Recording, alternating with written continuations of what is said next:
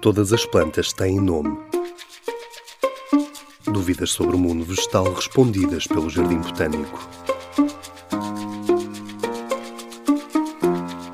Por que é que as plantas são verdes? As plantas são verdes porque têm um pigmento chamado clorofila. As células das plantas apresentam estruturas chamadas cloroplastos que contêm as clorofilas. Como as clorofilas absorvem todas as cores, com exceção do verde, que é refletido, temos a cor verde tão característica das plantas. É nos cloroplastos que decorre a fotossíntese, processo através do qual as plantas obtêm energia a partir do dióxido de carbono, água e luz solar e no qual se liberta o tão essencial oxigênio que respiramos. Todos os organismos capazes de realizar fotossíntese, com exceção das bactérias fotossintéticas, contêm clorofilas. Na fotossíntese, as clorofilas são os pigmentos capazes de capturar energia da luz solar.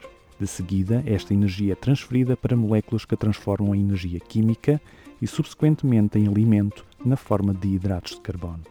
Outros pigmentos que absorvem energia incluem os carotenos, de cor laranja, e as xantofilas, de cor amarela, que conferem os tons característicos do nosso outono.